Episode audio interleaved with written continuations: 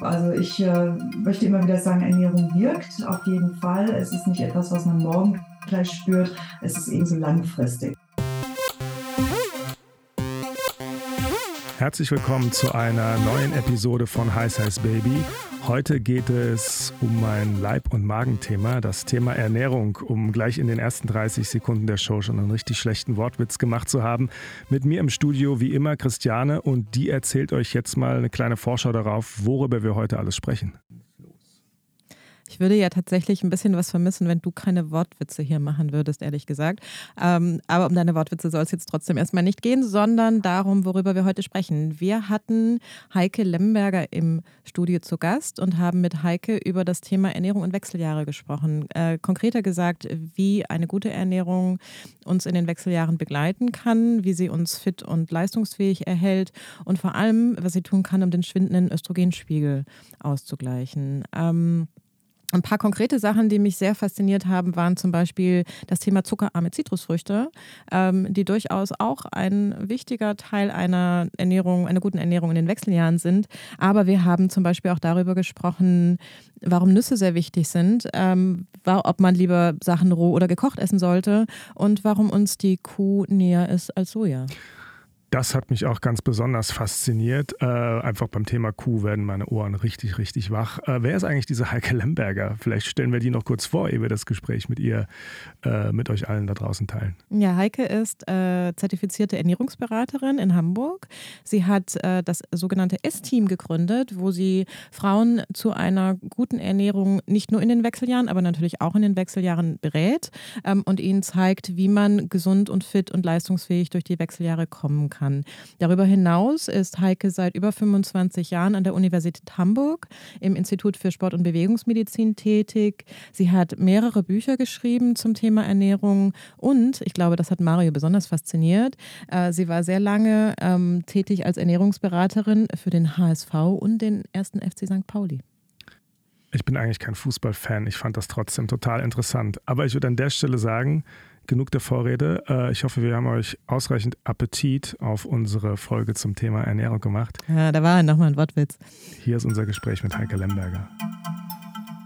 Wir steigen ein bisschen ungewöhnlich ein, weil Mario hat sich gewünscht, zum Beginn dieser Folge des Podcasts ähm, ein von ihm selbst verfasstes Gedicht vorzutragen. Ja, äh, und zwar ist es ein Gedicht, das, äh, also ich habe das leider nicht für dich geschrieben, obwohl das jetzt natürlich sehr sympathisch wäre, wenn ich das hätte sagen können. Es ist das Gedicht, das entstand anlässlich eines 70. Geburtstags vor einigen Jahren und äh, das geht so. Sie sind älter als du und sogar in der Kuh. Sie bringen dich zum Grinsen, denn sie sind in Erbsen, Bohnen, Linsen. Besonders viele gibt's im Fisch, der gehört oft auf den Tisch. Reich daran ist auch die Beete, anders als die Spielzeugknete.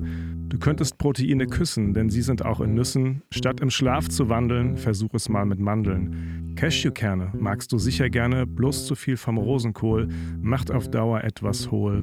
Und nun kann ich es nicht lassen, es ist Zeit mal zusammenzufassen, wenn du viel viele davon knabberst bis zum Punkt, an dem du sabberst, dann wirst du 100 Jahre alt, denn Proteine schmecken sogar kalt. Postskriptum und nach diesem Proteingedicht machst du dir ein Proteingericht. Äh, liebe Heike, wenn du das Gedicht so hörst, sollte das jede Frau, die sich den Wechseljahren nähert, auswendig lernen? Ja, auf jeden Fall die Inhalte, die du ansprichst, die die stimmen erstmal und deswegen finde ich es irgendwie wunderbar, wunderschön, wie du gedichtet hast. Das freut mich. Ähm, ja, also man sollte sie anhören, ob man es auswendig lernen muss, weiß ich nicht, aber so diese Facts sollte man vielleicht im Kopf haben. Aber da gehen wir ja dann auch gleich nochmal genauer drauf ein. Aber sehr schön. Das, das, das, beruhigt mich schon mal, dass wir den Poesieteil hinter uns gebracht haben. ähm, Mario hat es vorher extra zweimal geübt, ob es irgendwie auch richtig sitzt. Ja, die Aussprache bei Proteinen ist ja wichtig. Ähm, eine, eine zweite, vielleicht eher lockere Einstiegsfrage. Ich komme dann doch nochmal auf St. Pauli und den HSV zurück. Du, du siehst, das lässt mich nicht los. Ja, ähm, und habe hab mal die steile These, wie, wie ähnlich sind sich eigentlich Profifußballer und Frauen in den Wechseljahren? Also sie unterscheiden sich tatsächlich, also die unterscheiden sich tatsächlich sehr stark.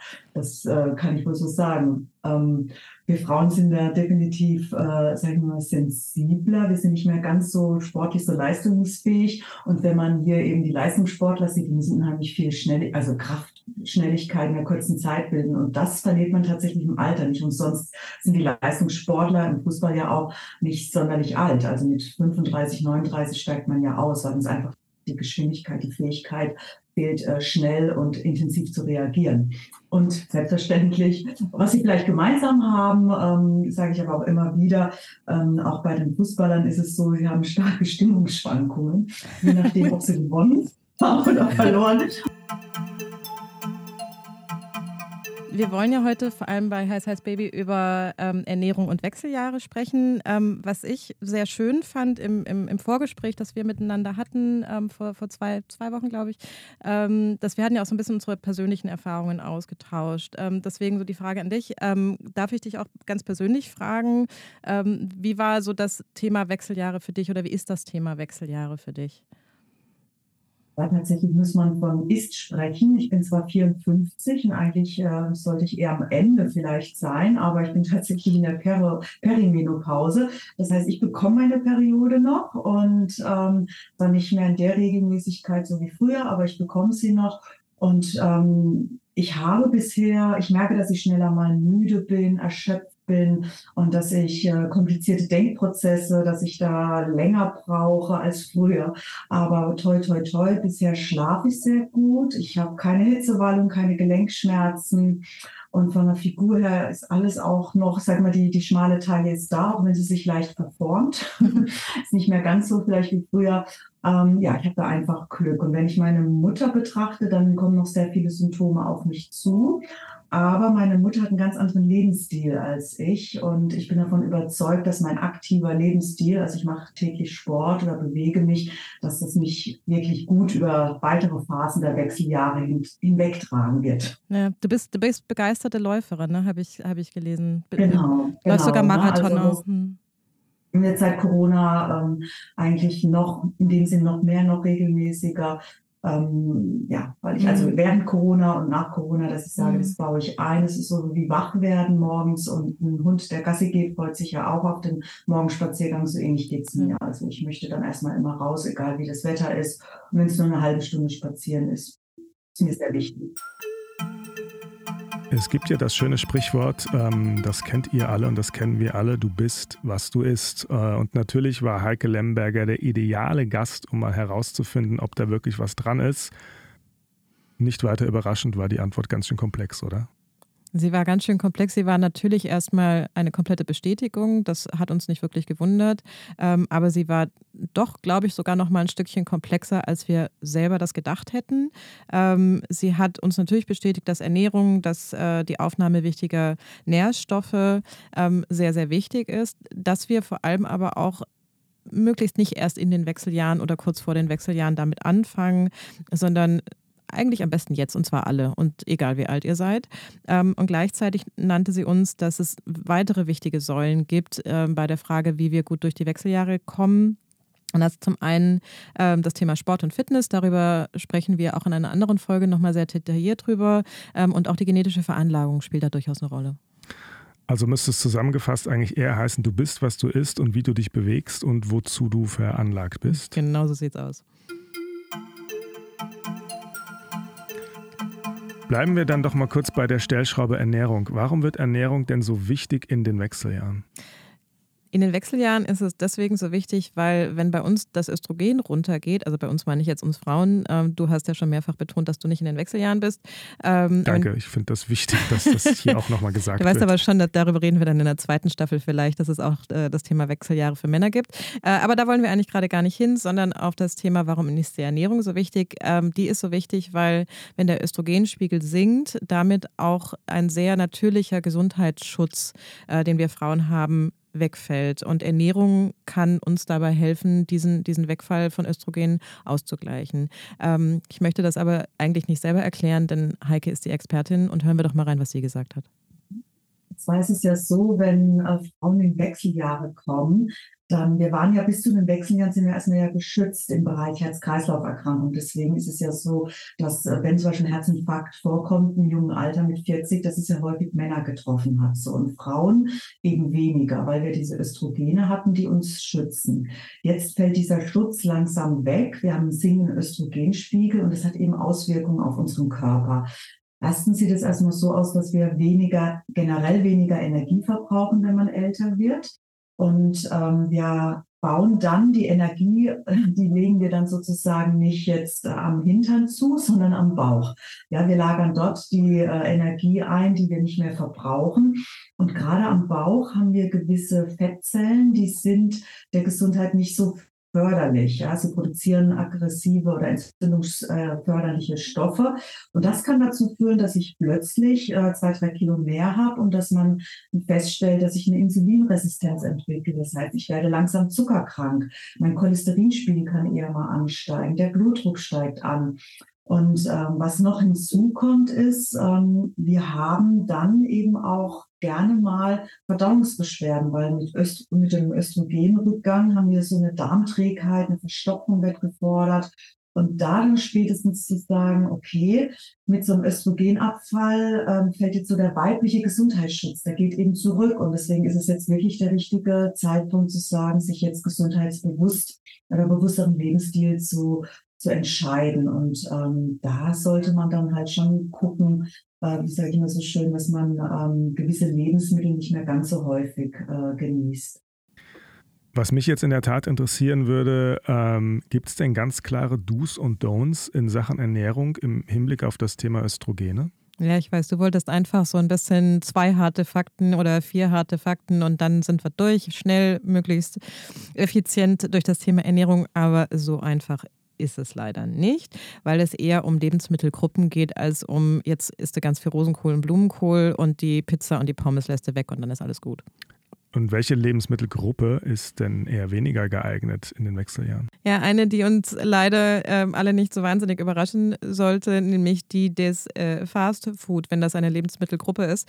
Ähm, also alles, was ähm, verarbeitetes Fett enthält und, und oder schnelle Kohlenhydrate. Ähm, also Dinge, von denen wir eigentlich vorher schon wussten, dass sie nicht so wahnsinnig gesund sind.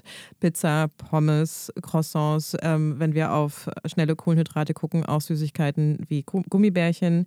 Ähm, all diese Nahrungsmittel enthalten Inhaltsstoffe, die uns einfach nur triggern, weiter zu essen, aber nicht langfristig satt machen. Das führt dazu, dass wir starke Blutzuckerschwankungen bekommen. Und ähm, jetzt kommen wir auf das Thema Wechseljahre, weil ich ja schon gesagt habe, eigentlich Fastfood ähm, auch für andere Menschen nicht so unbedingt das Gesündeste. Aber wenn es um die Wechseljahre geht, dann heißt es, dass der Körper diese Blutzuckerschwankungen dann dadurch, dass der Östrogenspiegel abnimmt, leider nicht mehr so gut tolerieren kann immer dieser Östrogenspiegel. Also Finger vom Fastfood, ihr alle da draußen. Viel wichtiger aber die Frage, was sollen und dürfen und müssen wir denn und vor allem Frauen in den Wechseljahren in besonders großen Mengen zu uns nehmen? Ja, zum Glück gibt es da sehr, sehr viel, das sehr gesund ist und ähm, ich glaube, unserer beider Meinung nach auch sehr lecker sein kann. Ähm, vor allem natürlich Gemüse, Salat, Pilze, Hülsenfrüchte, Nüsse, ähm, lauter Dinge, die sehr gut sind in den Wechseljahren. Ähm, und das liegt daran, dass die uns zum einen satt machen. Also wir können so viel davon essen, wie wir wollen und wir sind dann satt. Ähm, und gleichzeitig nehmen wir aber nicht so viele Kalorien auf, wie wir das tun würden, wenn wir stattdessen Pommes essen würden. Ähm, und sie enthalten, also Gemüse, Salatpilze und so weiter enthalten gleichzeitig sehr viele Vitamine, Mineralstoffe, Ballaststoffe, also Dinge, die der Körper außerdem gut brauchen kann. Heike Lemberger hat ja, wir haben das eingangs gesagt, mit dem S-Team in Hamburg auch ein Angebot, das sich unter anderem ganz konkret an Frauen in den Wechseljahren richtet. Lass uns doch kurz mal reinhören, was sie von ihrer Arbeit dort genau berichtet hat. Jetzt bei Frauen in den Wechseljahren ist es so, dass wir eben Blutwerte haben. Das heißt, sie vertragen nicht mehr so gut die Kohlenhydrate. Und äh, wenn man nicht mehr so gut die Kohlenhydrate verträgt, muss man auch mal gucken, wie sieht es unter anderem auch mit dem Blutdruck aus oder auch mit den ähm, Cholesterinwerten, Triglyceridwerten, das sind Fettwerte. Und stellt man die Ernährung um, haben wir erstmal anhand der Blutwerte, können wir zeigen, es reguliert sich wieder in einen gesunden Bereich und äh, sie nehmen auch besser und leichter ab. Sie fühlen sich dadurch wohler wenn man sich wohler fühlt, dann hat man auch eine andere, sag ich mal, Akzeptanz, was vielleicht auch mal eine Hitzewallung angeht. Ja, also dass Sie jetzt mir sagen können, statt zehn Hitzewallungen habe ich nur noch sechs Hitzewallungen. So konkrete Angaben kommen sehr selten. Aber die Gewichtsabnahme, das ist das, was wir hauptsächlich eben zeigen können und dieses Glücklichsein, dass man halt wieder in, in Hosen passt, äh, wo man vielleicht gedacht hat, man, man kommt nie wieder rein. Was wir auch gelernt haben, ist, dass in den Wechseljahren bei vielen Frauen äh, der Cholesterinwert steigt. Da fand ich spannend in dem Gespräch mit Heike, dass sie mit dem Mythos aufgeräumt hat, Cholesterin hätte etwas mit fettarmer Ernährung zu tun. Und das ist offensichtlich falsch. Ist in den Wechseljahren, also ich hatte gelesen, dass ähm, bei vielen Frauen oder bei den meisten Frauen über 40 auch der Cholesterinwert steigt. Mhm. Ähm, ist das auch ein besonderes Thema in den Wechseljahren? Und wenn ja, was kannst du da oder was kann man da, was kann Frau da äh, mit der Ernährung gegen machen? Ja, also in Wechseljahren steigen die Blutfettwerte, die Cholesterinwerte. Ähm, das hat eben was mit, mit dem sinkenden Östrogenspiegel zu tun und wie wir dann, also generell wird der Stoffwechsel langsamer. Das heißt, wir nehmen Fette auf, die länger im Blut verweilen. Die Leber arbeitet auch nicht mehr so aktiv, die ist auch zuständig für den Cholesterinspiegel und dadurch kann halt eben auch der Cholesterinspiegel mit ansteigen. So. Und was man eben empfiehlt, früher sagte man immer, Cholesterin hat was mit Fett zu tun, deswegen fettarme Ernährung. Und das ist falsch. Äh, es ist eben so, dass man bei einem äh, erhöhten Cholesterinspiegel oder insbesondere auch Triglyceridspiegel, das sind unsere Fette, unsere allgemeinen Fette, dass man empfiehlt, ähm, generell weniger zu essen, was Triglyceride angeht, aber eben auch empfiehlt, dass man schnelle Kohlenhydrate reduziert. Schnelle Kohlenhydrate wären Weißmehlprodukte wie Nudeln oder Brot, aber auch die Salzkartoffeln, Reis, dass man das reduziert und dass man mehr auf eine äh, Ernährungsweise zurückgreift, die dann Eiweiße und Fett, aber sowas wie Olivenöl eben hinzufügt. Also ich empfehle ganz gerne immer eine mediterrane Low-Carb-Ernährung.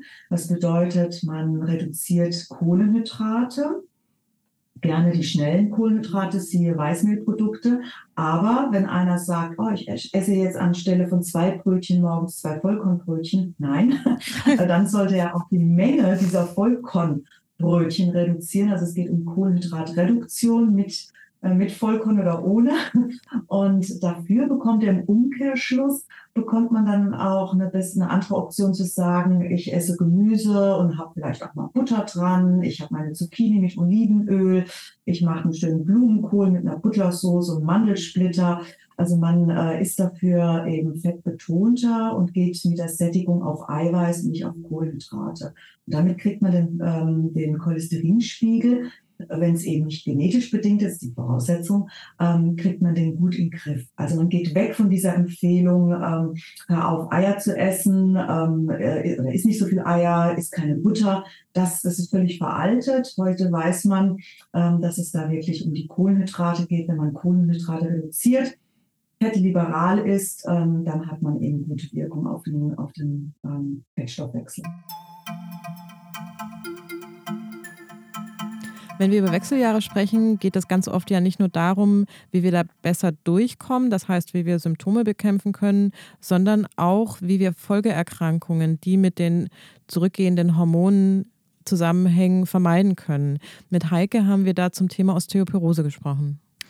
Und was ich zum Beispiel nicht wusste, ist, dass Östrogen auch ein Superschutz gegen Osteoporose ist. Und um das in den Wechseljahren auszugleichen, hilft eine kalziumreiche Ernährung und die Einnahme von Vitamin D. Also die ist nicht nur gut, um sozusagen im Winter die Stimmung ein bisschen besser zu machen, die hilft auch an dieser Stelle. Und ganz wichtig ist auch die Reduzierung von Alkohol und phosphatreichen Lebensmitteln wie beispielsweise Cola. Darf ich da kurz zwischendrin erzählen, dass du irgendwann mal letzten Winter das Vitamin D dermaßen überdosiert hast, dass du wahrscheinlich irgendwie für die nächsten zehn Jahre kein Vitamin D mehr nehmen musst? Daran kann ich mich nicht erinnern. Okay, darum soll es eigentlich nicht gehen, sondern darum, dass äh, wir wissen, okay, grünes Gemüse, Nüsse, Milchprodukte sind sehr, sehr wichtig, um Osteoporose vorzubeugen. Ganz genau. Und wie wir heute schon mehrfach erlernt haben, äh, das am besten verbunden mit viel Bewegung. Also mein Vorschlag wäre, erst morgens mal eine Runde joggen gehen und dann ein Smoothie mit Milch, Spinat und Nüssen. Und wer dann noch keine Hitzewallung hat, dem kann ich auch nicht helfen. Ja, aber das klingt auch nicht so wahnsinnig lecker, ehrlich gesagt. Okay, und damit wir jetzt zwischen Pilzen, Nüssen und Kreuzblütlern ein bisschen verschnaufen können, ein schnelles Frage- und Antwortspiel bei Heiß Heiß Baby mit Heike Lemberger, Ernährungsberaterin aus Hamburg. Fisch oder Tofu? Fisch. Yoga oder Joggen? Joggen. Hormone oder Mönchspfeffer? Mönchspfeffer. Tabletten oder Therapie?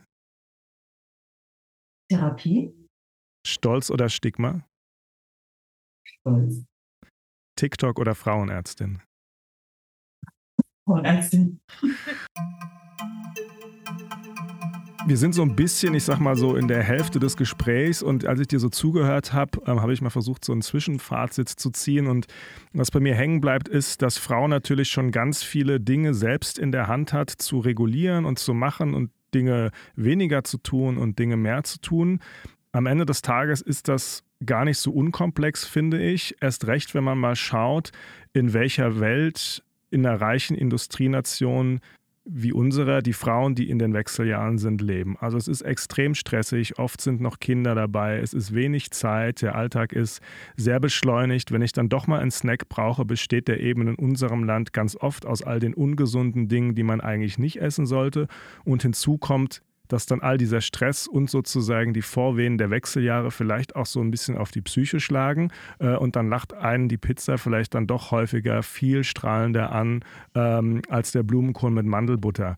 Ähm, mhm. Ist das nicht ein unfassbar ungünstiges Zusammentreffen von Dingen und was können wir eigentlich als Gesellschaft tun, um Frauen auch dabei zu helfen, dass das einfacher wird. Also um es mal ganz schwarz-weiß zu machen, müssen wir eigentlich nicht gesetzlich regeln, dass sozusagen viel mehr gesunde Imbisse in Deutschland verfügbar sind an den Bahnhöfen. Also ich war jetzt vergangenen Montag wieder in Frankfurt am Bahnhof, finde da mal was Gesundes zu essen. Das ist schon besser als vor zehn Jahren, aber das ist natürlich immer noch nicht optimal. Ähm, worauf ich hinaus will, ist, wir geben ganz viel Verantwortung auf das Individuum in einer Situation, in der das Individuum eigentlich schon total überfordert ist.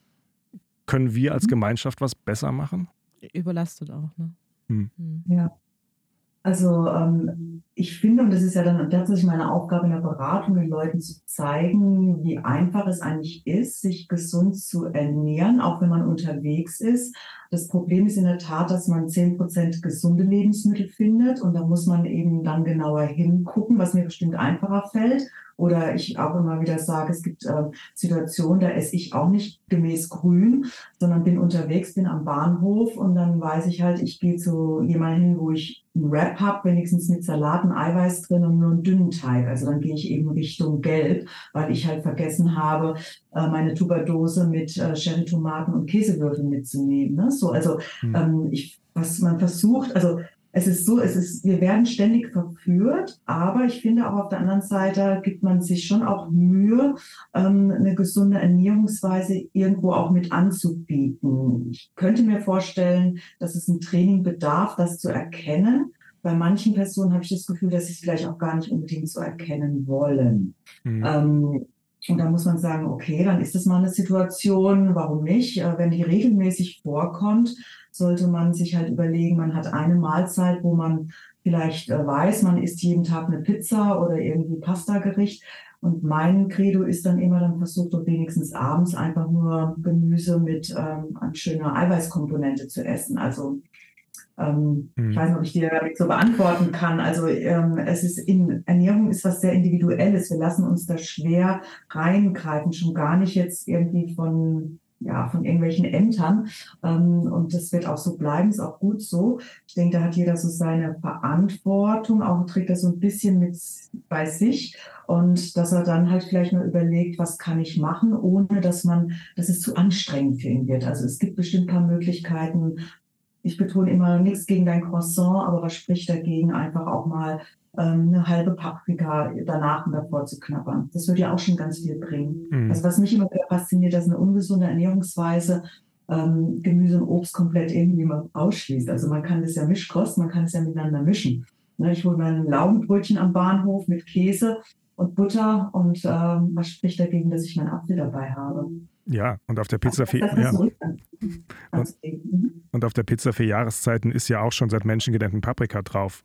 Das, das, das, das, haben, die schon, haben die schon richtig gemacht. Ähm, die Frage, die ich gestellt habe, war natürlich auch gar nicht so wirklich zu beantworten. Trotzdem war deine Antwort natürlich sehr, sehr hilfreich. Ich ähm, habe noch eine Anschlussfrage dazu. Wenn ich diese Gesellschaft jetzt nochmal kleiner mache und auf den Familienkontext gehe, Hast du häufig in deiner täglichen Arbeit dann auch die Herausforderung, dass du Frauen berätst, die dann willig und interessiert sind, ihre individuelle Ernährung umzustellen, aber trotzdem Abendessen für zwei hungrige Teenager äh, und einen Mann machen müssen, die jetzt von dieser Diät vielleicht nicht allzu viel halten und dann wiederum auch zweimal kochen müssen oder doch falsche Kompromisse machen? Also ich stelle mir das im Alltag gar nicht so einfach vor.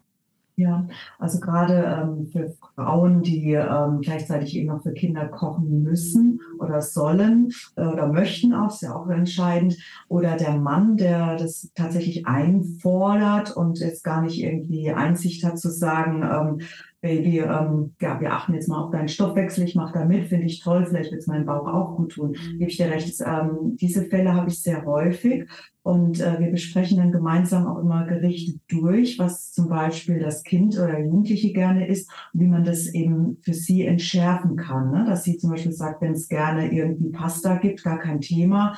Man kann ja dann für, für sich halt eben gucken, dass sie noch mehr Gemüse macht.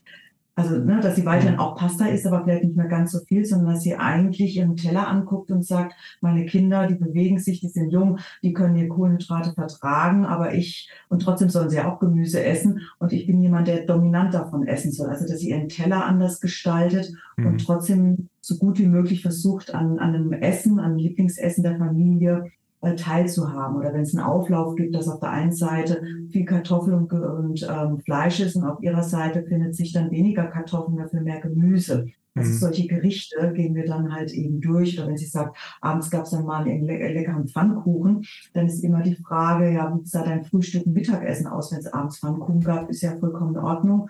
Aber vielleicht dann beim Mittagessen hast du ähm, eine Möglichkeit gehabt, alleine für dich zu gucken, was man isst und da dann halt vielleicht die Kohlenhydrate komplett wegzulassen, weil es abends äh, die Kohlenhydrate pur gibt. Mhm, ja. Das besprechen wir dann. Aber genau, das ist, das ist eben das Riesenproblem. In der Ernährungsberatung geht es häufig gar nicht so stark, nochmal so das Wissen zu vermitteln, sondern eben Methoden zu vermitteln, ähm, wie bekomme ich das in, meiner, in meinem Alltag umgesetzt, sodass alle zufrieden sind.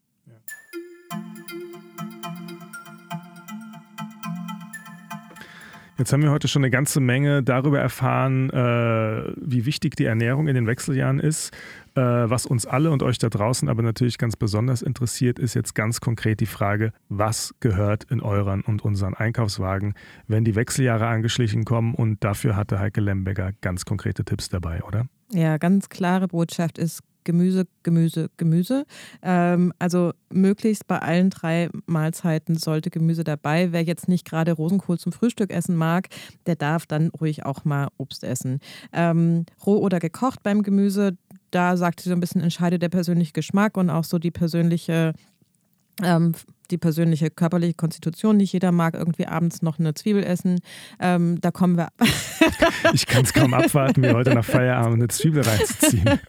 Aber ähm, da kommen wir nachher auf das Thema gekocht oder roh, da kommen wir nachher nochmal ein bisschen genauer ähm, drauf, drauf zu, drauf dran, drauf, drauf hin. Ähm, sie sagt, Ob Obst, Obst, es tut mir leid. Christiane hatte heute schon zu viel von dem vergorenen Obst. nee, aber Mario hatte hier irgendwie so ein so ein Skriptum gemacht und er schreibt Obst in Massen. Ähm, was nicht stimmt, denn Obst in Maßen. Ähm, da lernen wir jetzt nochmal irgendwie Doppel-S oder scharfes S, ähm, aber gut. Ein, ein ähm, kleines S für die Obst. Menschheit, ein großes Schritt für die, für die Ernährungspyramide. Also, obwohl es da anders steht, Obst in Maßen ähm, und vor allem, man sollte auf zuckerarme Früchte achten. Ähm, das heißt zum Beispiel Zitrusfrüchte ähm, und man sollte auf äh, wasserreiche und naturbelassene Nahrungsmittel achten. Was sind denn bitte schön naturbelassene Lebensmittel?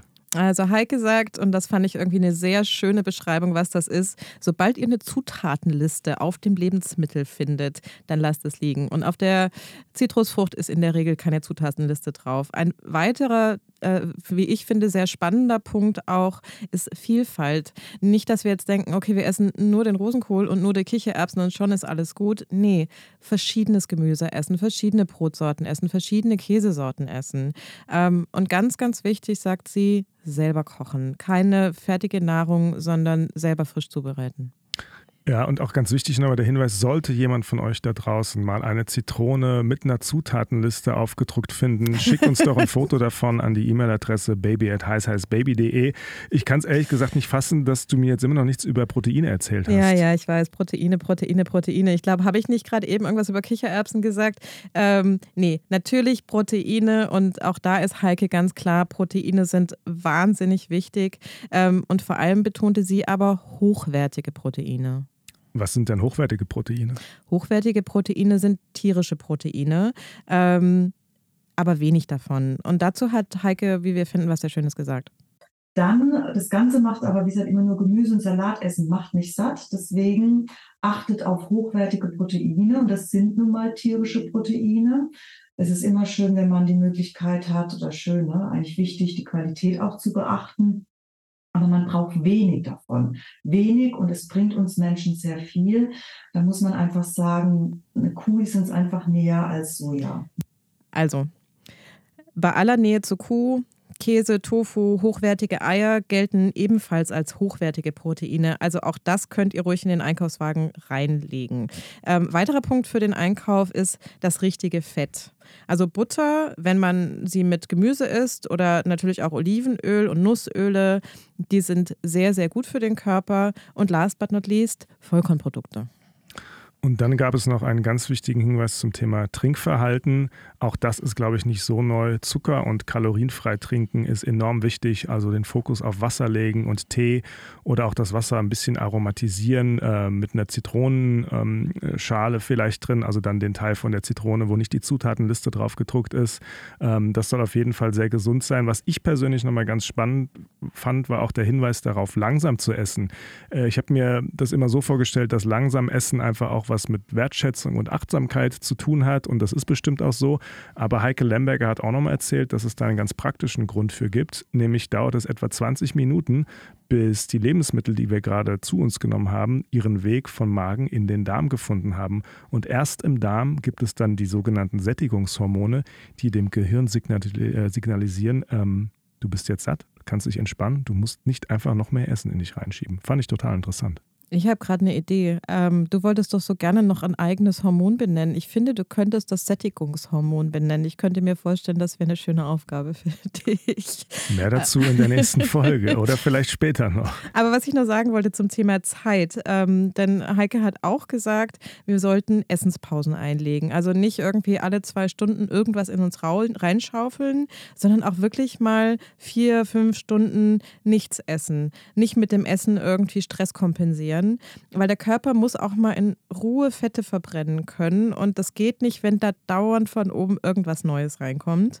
Ähm, und sie sagt auch, Hunger ist ein Gefühl, das in Wellen kommt. Also wenn der Hunger kommt, dann kann man es vielleicht auch einmal kurz aushalten und dann geht der auch wieder weg. Na dann, guten Appetit.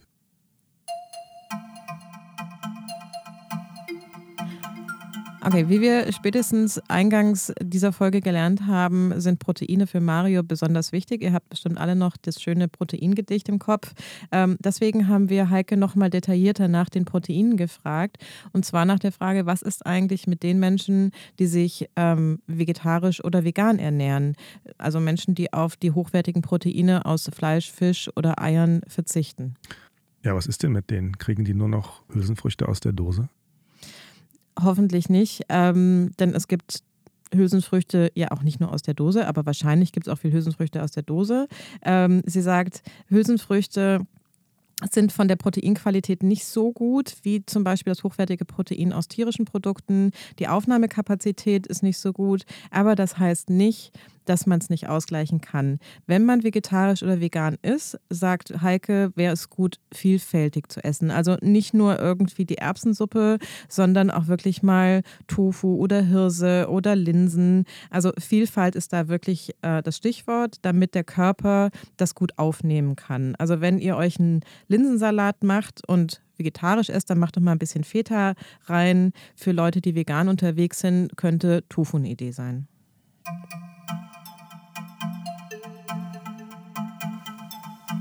Wie in jeder Folge erfinden wir auch heute für euch äh, neue Hormone. Nein, nein. Nein, machen wir nicht. Wie in jeder Folge erklären wir auch heute ein Buzzword rund um das Thema Wechseljahre.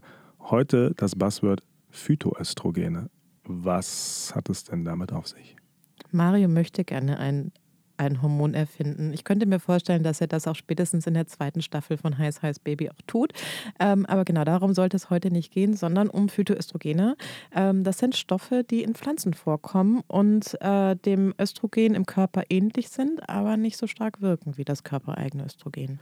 Das klingt jetzt alles so ein bisschen fast nach Cannabisplantage. Ähm, wo ist dieses Phytoöstrogen denn genau drin? In welchen Lebensmitteln? Naja, also es ist nicht ganz Cannabis und irgendwie, ähm, es wirkt, glaube ich, auch ein bisschen anders als Cannabis, wobei vielleicht auch eine Kombination von beidem irgendwie ganz sinnvoll wären. Ähm, also Phytoöstrogene sind vor allem zum Beispiel in Soja drin. Das heißt, wenn, äh, wenn ihr Tofu esst, wenn ihr Edamame isst, sind da viel Phytoöstrogene drin. Ähm, sie sind in Leinsamen drin, die man aber, das gilt auch für andere positive Wirkstoffe bei den Leinsamen, wie ich mal gelernt habe, äh, erstmal schroten muss, bevor man sie isst, weil sonst kann der Körper das nicht so gut aufspalten. Ähm, getrocknetes Obst wie Aprikosen, Datteln, äh, haben irgendwie viel, sollen auch viel Phytoöstrogene haben, ähm, aber auch Beeren und die sogenannten Kreuzblütler. Also ich finde, wenn ich keine Hormone in der Sendung erfinden darf, darfst du auch keine Pflanzengattungen erfinden oder gibt es Kreuzblütler wirklich? Natürlich, das weißt du doch. Ich erfinde keine Pflanzengattungen. Äh, ja, es gibt tatsächlich Kreuzblütler. Ähm, das sind so Sachen wie, äh, ganz viel Kohl gehört zu den Kreuzblütlern. Rosenkohl, Blumenkohl, Grün, Grünkohl. Oder oh, sollte dir gefallen. Oder wie man irgendwie früher fancy sagte, Kale.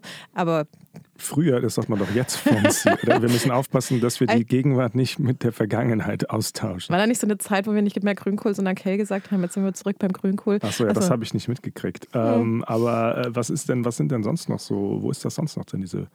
Also um die Kreuzblütler noch einmal kurz zu Ende zu bringen, auch ein, auch ein Brokkolistrauch ist ein Kreuzblütler, aber es gibt auch Phytoöstrogene in Knoblauch und in Zwiebeln und in ah, auch so Sachen wie Salbei, Hopfen, Süßholz, irgendwie, was man als, als Tee sich auch aufgießen kann. Äh, da sind auch Phytoöstrogene drin. Und was ist mit der heiligen Dreifaltigkeit meiner Ernährung? Kichererbsen, Bohnen, Linsen? Ja, auch Phytoöstrogene. Hervorragend. Und die Moral von der Geschichte?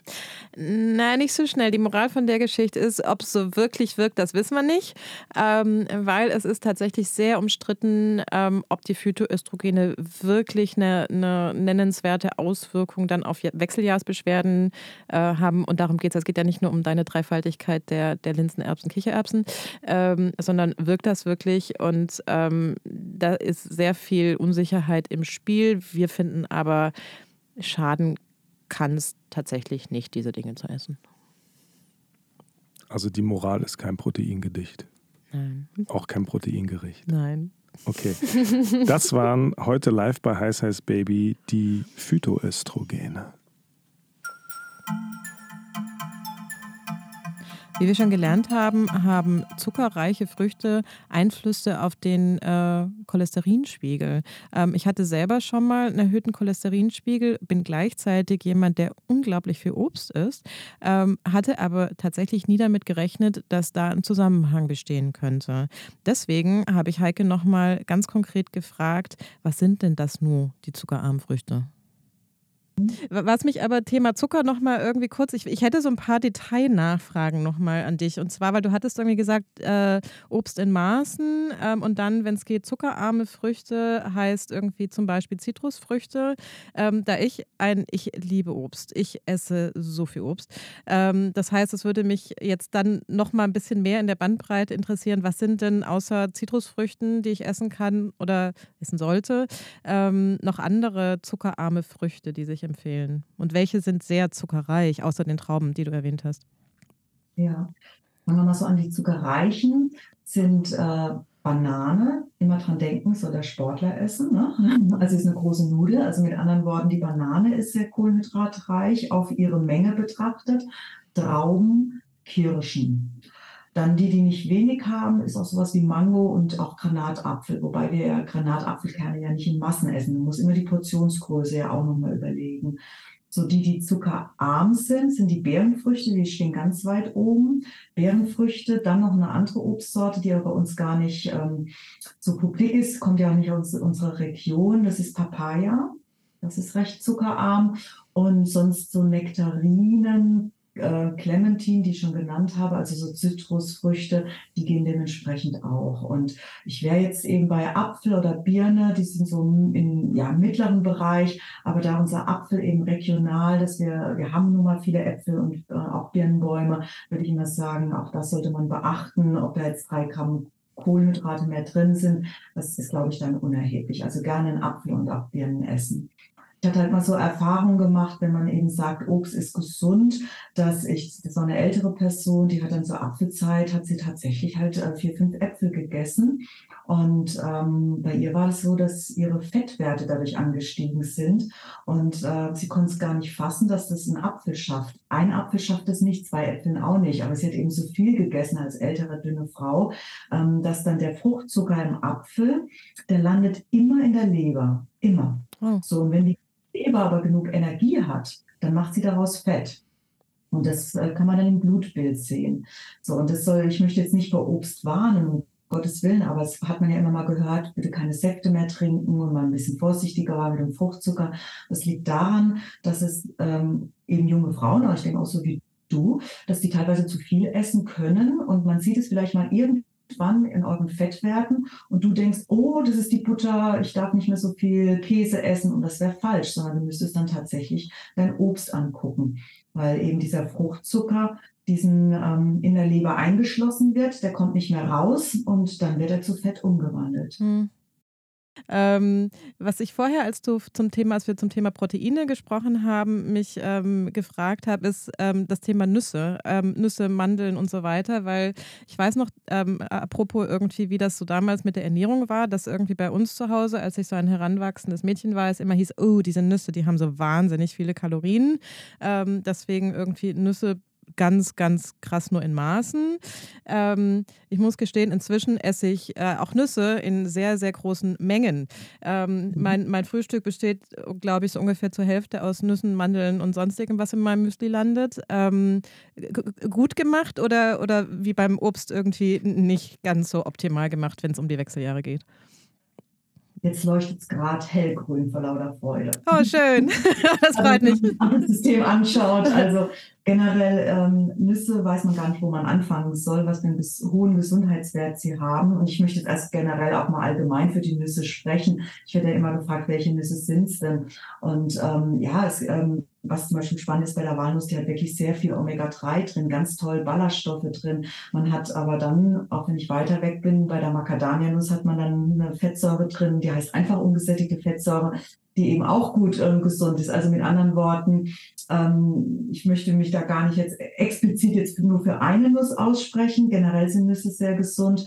Und da gibt es ganz tolle Daten, dass die Nussesser sind auch immer die schlankeren. Ne? Also dass man wirklich sich überlegen muss, ähm, Nüsse haben nicht eins zu eins Kalorien. Man weiß, äh, es geht im Darm, geht einiges im Stuhl, geht einiges verloren. Also dass die Kalorien auch ausgeschieden werden. Sie haben eben tolle Ballaststoffe, die schnappen sich das Fett mit. Ähm, dann weiß man eben auch, dass die Sättigung damit extremst gefördert wird, weil du hast genau die, Sachen, die Lebensmittel drin, die die Sättigung ausmachen. Es sind die Ballaststoffe, es ist Eiweiß drin, es ist Fett drin, die ganzen Nährstoffe führen zu einer Gesundheit. Also ich kann dich nur motivieren zu sagen, mach weiter. Und diejenigen, die immer noch sagen, es macht dick, da kann ich immer noch sagen, bitte guckt nochmal genauer an, was esst ihr zum Abendessen. Vielleicht einfach ein Salamibrot weniger essen oder zwischendurch an nicht mehr äh, irgendwas anderes knabbern. Ähm, Nüsse per se machen nicht dick. Oder ich empfehle immer mal, isst 100 Gramm Nüsse, guck mal, wie lange du satt bist, wie gut du satt bist und wie wenig du dann von anderen Lebensmitteln brauchst. Mhm. Das ist dann natürlich auch und besonders in den Wechseljahren wahrscheinlich eine gute Kost. Also ja, ja, genau, genau. Also Fette machen Aussatz, so wie mhm. Eiweiße. Und äh, wenn man die dann noch mit Ballaststoffen kombiniert, alles, was die Nuss hat, also da würde ich sagen, bitte greift zu, probiert es aus ähm, und guckt mal oder achtet mal genau auf eure, ähm, wie satt ihr seid und stellt vielleicht dann eben auch fest, stimmt, ich brauche jetzt gar nicht mehr so viel heute Abend zu essen. Mario lehnte sich schon so leicht rüber, dass ich dachte, ich glaube, der will gerade auch noch eine Frage stellen. Ich habe trotzdem noch eine kleine Detailfrage zu dem, was du vorher gesagt hast. Weil du gesagt hast, äh, Gemüse ist irgendwie auf jeden Fall soll, soll in großen Mengen in den Einkaufswagen. Ähm, ich würde auch da gerne noch so ein bisschen differenzieren ähm, oder differenzierter Fragen eher. Ähm, ich habe immer wieder in der Beschäftigung mit dem Thema gelesen, dass Frauen in den Wechseljahren vor allem zu den Kreuzblütlern greifen sollten. Ähm, das sagte mir dann erstmal gar nichts, sondern habe ich gegoogelt und es hieß, Kreuzblütler sind sowas wie, also viele Kohlsorten, äh, Rosenkohl, Brokkoli, Blumenkohl. Ähm, kannst du das bestätigen, dass Kreuzblütler in den Wechseljahren besonders wichtig sind? Wenn ja, warum sind sie das? Und aber eigentlich eher die ganz erste Frage, was ist das überhaupt, ein Kreuzblütler? Genau, also da hast du eigentlich schon in dem Sinne richtig gesagt, das ist eine Gruppe, ähm, eine, eine Pflanzengruppe, da gehört zum Beispiel eben auch unser Kohlgemüse dazu. Es können aber auch Leinsamen sein, Sonnenblumenkerne, Sesam, Erdnüsse. Da sind ähm, Stoffe drin, äh, Pflanzenstoffe drin, die heißen Lignane. Und diese Lignane, denen wird viele gesundheitlichen äh, Wirkungen nachgesagt Richtung Wechseljahre. Also das heißt, dass eben gewisse Beschwerden wie Hitzewallungen, Schlafprobleme oder Stimmungsstörungen Schwankungen, die sollen dadurch eben reduziert werden. Man sagt auch, dass sie eine antientzündliche Wirkungen haben, also diese Pflanzenstoffe. Sie sind uns so ein bisschen ähnlich mit unserem Östrogen, man nennt sie auch eben Phytoöstrogene und deswegen haben sie diese Wirkung, weil sie sich auf diese Rezeptoren setzen und dann positiv eben wirken. So, man muss dazu sagen, generell sind die Kreuzblütler, das sind Lebensmittel, ob es jetzt auch Spargel ist, Zucchini, das sind Lebensmittel, die sind super gesund, weil sie eben auch wirklich vollgepackt sind, ob es jetzt Eisen, Zink, Calcium, Folsäure, Ballaststoffe, sie sind sehr nährstoffreich. Ob das speziell diese Lignane sind, die dann wirken, dass wir weniger äh, Probleme haben in den Wechseljahren, das ist immer ein Problem, dass es so wissenschaftlich nicht untersucht ist. Und ähm, deswegen ist es eine Empfehlung, dass ich sage, ich spreche sowas aus, nehme aber nicht den Fokus, weil es jetzt ein Kreuzblütler ist, sondern generell, weil sie sehr gesund sind. Ne? Also ich würde aber jetzt nicht der Frau die Hoffnung machen, genau weil eben die Signale drin sind, wirst du weniger Beschwerden bekommen. Ich bin mir sicher, sie bekommt weniger Beschwerden, weil sie eben weitere ähm, Nährstoffe damit reichhaltig aufnimmt, was sie sonst vielleicht nicht aufnehmen würde, weil, wie gesagt, mit so einer Pizza würde man ja was ganz anderes, würde man solche Nährstoffe ja vermindert aufnehmen. Ja, also deswegen sagt man es nach, aber ob es wirkt, sowas kann ich tatsächlich, kann man nicht versprechen. Es gibt Behörden oder auch Wissenschaftler und Zentren auch für Endokrinologie, also so ähm, Wissenschaftler, die einfach sich dafür nicht äh, explizit aussprechen, weil einfach seriöse Studien fehlen. Wie du mitgekriegt hast, frage, frage ich so ein bisschen plakativer und auch häufig Dinge, die was mit mir persönlich zu tun haben. Aber ich könnte mir vorstellen, dass die Frage auch für Frauen interessant ist, die den Wechseljahren nahe kommen. Zu meiner Diät gehören auch regelmäßig ähm, Kaffee, Wein und Chili. Äh, ich würde sagen, das ist die heilige Dreifaltigkeit meiner Ernährungspyramide. Und die Proteine, Proteine, Proteine nicht vergessen. Genau, und während, während ich die esse, sage ich mir dann selbst das Proteingedicht auf. Ähm, genau, Kaffee, Chili, Wein. Ähm, Finger von lassen äh, oder in Maßen oder eigentlich alles egal. Ja, nee, gar nicht, das ist tatsächlich nicht egal. Das merken viele Frauen auch ganz schnell, wenn sie, ähm, sie früher, was ist mein dritten Glas Rotwein und äh, vielleicht nochmal zwei und jetzt geht's maximal noch ein halbes Glas, weil man dann einfach merkt, es wird einem warm, man bekommt Hitzeballung, man schläft schlecht.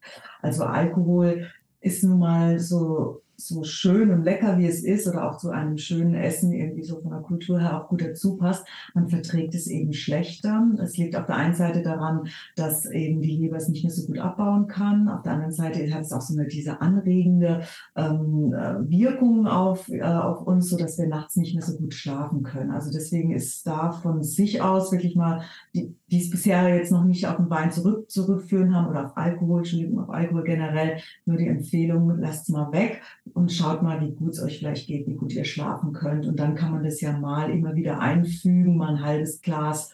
Aber man merkt ganz schnell, das, das pusht eben doch sehr viele Frauen. Und bei Koffein ist es so, da würde ich auch immer empfehlen, wenn es geht, bis drei oder 15, 16 Uhr die letzte Tasse Kaffee, weil man dann sonst auch irgendwie schwieriger in den Schlaf reinkommt, nicht so gut schlafen kann. Oder man trinkt Kaffee die Erfahrung habe ich tatsächlich mal gemacht. Damals war ich 47, also schon deutlich her. Ich habe das noch so in Erinnerung. Meine erste und ich würde auch sagen, bisher letzte Hitzewallung, habe ich Kaffee getrunken. Ich war im Raum ohne Luft und es ging von innen. Schum, hatte ich einen Flash. Ich habe mir jetzt ist es soweit. Aber das war das einzige Mal bisher. Ähm, ja, weil Kaffee eben auch sehr anregend ist. Es war auch eine für mich stressige Situation damals, kommen mehrere Situationen dazu. Also ähm, du bist Gott sei Dank keine Frau, sonst wirst du jetzt dann auch ein bisschen genötigt werden oder andersrum, wenn es dir besser gehen sollte, weil du die Probleme hast, wird man merken, nee, ähm, ich werde es einfach reduzieren. Es tut mir einfach gut. Was scharfe Speisen angeht, es stimuliert eben so Nervenenden, die die Blutgefäße erweitern und dann eben auch so eine Hitzeballung auslöst. Also auch da ähm, sollte man gucken, ähm, dass man es eher meidet, wenn man unter Hitzewallung leidet. Hm. Ich habe du? Ne, ähm, weil tatsächlich, als Mario nach Chili gefragt hat, dachte ich so, das ist doch schon ganz nah und auch Koffein und Alkohol ist doch ganz nah an meinen Detailfragen dran, die hier noch stehen. Ähm, weil tatsächlich auch das Thema Gewürze mich noch interessiert hätte. Jetzt nicht nur, also die Schärfe hat irgendwie Mario jetzt schon abgehakt, aber was ist mit dem Thema Salz? Ähm, also ich meine, ich weiß, wir haben, wir haben einen Gesundheitsminister, der sagt keinen Krümel davon oder der selber keinen Krümel davon isst. Ähm, also gerade jetzt mit Bezug auf die Wechseljahre, ist Salz da was, was gut, schlecht, in Maßen, was würdest du dazu sagen? Nein, es ist eben so, dass wir zu wenig Kräuter verwenden, frische Kräuter. Und dass wir dazu neigen, gerne mal einfach Salz und Pfeffer zu verwenden. Und dann schmeckt das Essen schon. Ähm, das ist die Einseitigkeit, ist das, was ich generell bemängel. Allgemein auf Salz ähm, stark zu reduzieren.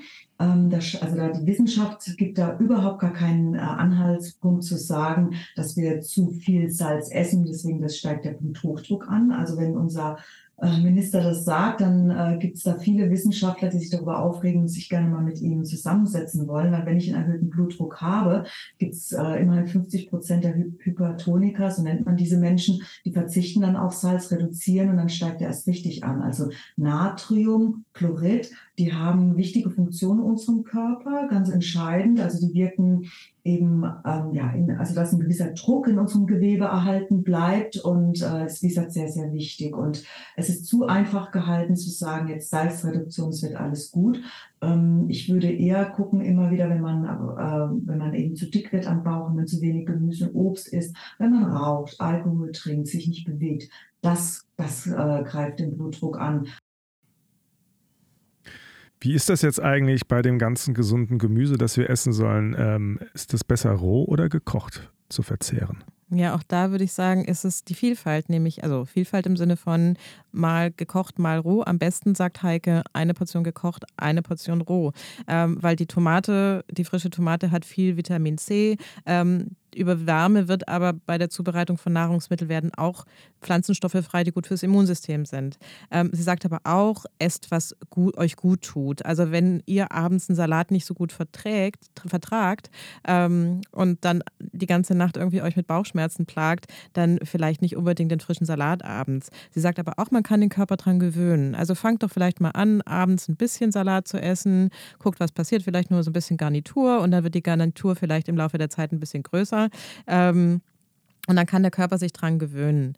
Ähm, sie sagte auch, manchmal essen die Menschen dann auch zu schnell, zu gesund, muten dem Körper dann zu viel rohe Zwiebeln und frische Salate abends zu und wundern sich, dass der Körper da nicht so richtig mit klarkommt. Was wir von Heike auch wissen wollten, ist, wie gut denn eigentlich die Ärzteschaft auf das Thema Wechseljahre und Ernährung vorbereitet ist. Denn wir hören oft im Freundeskreis, dass da wenig Input kommt und ich aus meiner eigenen persönlichen Erfahrung muss ich auch sagen, ich glaube, mich hat noch kein Arzt, keine Ärztin jemals gefragt, wie ich mich eigentlich ernähre.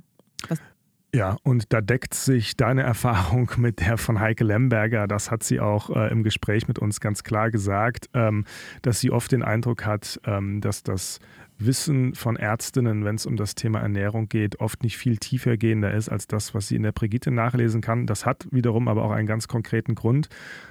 Der liegt daran, dass ähm, Ernährung nicht zwingend ähm, Teil des Studiums von Medizinerinnen ist. Also das kann Teil einer gesonderten Ausbildung zur Ernährungsmedizinerin sein, aber grundsätzlich ähm, äh, ist das kein besonders wichtiges Thema. Folglich ist sozusagen das Wissen da nicht so tief. Äh, sie wünscht sich natürlich, dass wann immer sozusagen vertieftes Wissen hilfreich wäre, die Hausärztin das Thema einfach mal an Spezialistinnen abgibt. Beispielsweise das Thema erhöhter Cholesterinspiegel ist so kommt jetzt heute schon ähm, wiederholt vor, ein ganz, ganz häufiges Thema, wo einfach die Hausärztin ähm, anders drauf guckt als eine Ernährungsspezialistin. Wichtig war ja, auch wenn das jetzt so ein bisschen negativ klang, es geht nicht darum, alle Ärztinnen über einen Kamm zu scheren. Auch da gibt es natürlich solche und solche.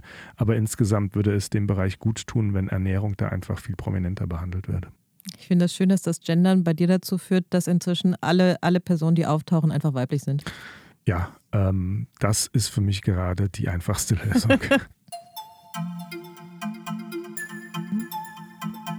Abschließend hatten wir Heike Lemberger gefragt, ob sie denn einen Wunsch hat ähm, bezüglich der Frage, wozu die Forschung denn mal beim Thema Wechseljahre und Ernährung forschen könnte. Was hat sie uns denn da geantwortet?